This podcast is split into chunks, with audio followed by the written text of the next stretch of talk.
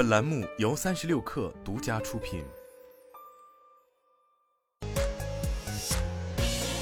网罗新商业领域全天最热消息，欢迎收听快讯不联播，我是金盛。比亚迪刚刚开启一轮大范围降价，而且本轮降价是没有套路的车价直减。从上海某经销商处获悉，比亚迪王朝网旗下秦、汉、唐、宋等多款车型的现金优惠幅度扩大到了三千元到一万元。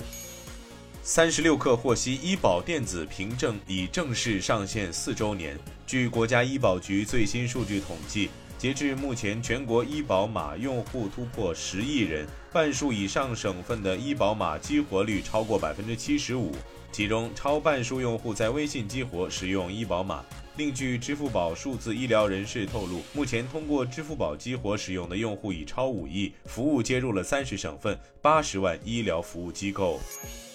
据猫眼专业版数据，截至十一月二十四号，今天十二时零六分。二零二三年贺岁档十一月二十四号至十二月三十一号总票房含预售破五千万。二零二三年十一月二十四号今天上午，北京市第三中级人民法院依法对吴亦凡强奸聚众淫乱上诉一案公开宣判，裁定驳回上诉，维持原判。从产业链人士处了解到，英伟达针对中国区的最新款 H 二十等改良版 AI 芯片，最快将在二零二四年一月开始接受预定。此前，该系列芯片预计在十一月十六号发布，但多名产业链人士表示，H 二十等目前还没有货。一名产业链人士称，最新款芯片出货原本就在二零二四年，目前看批量提供时间是要延迟。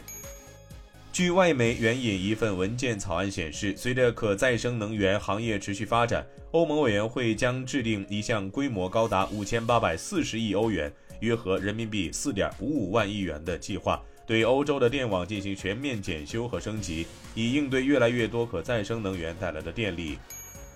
SK 集团宣布，旗下九家子公司与 SK E&S 签订了韩国最大规模可再生能源直购电协议，协议总容量达到了韩国最大规模的年五百三十七千兆瓦时，相当于约十九万户家庭一年的用电量。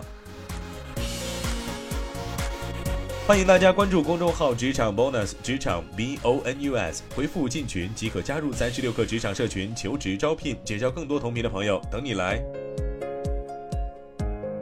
以上就是今天的全部内容，咱们下周见。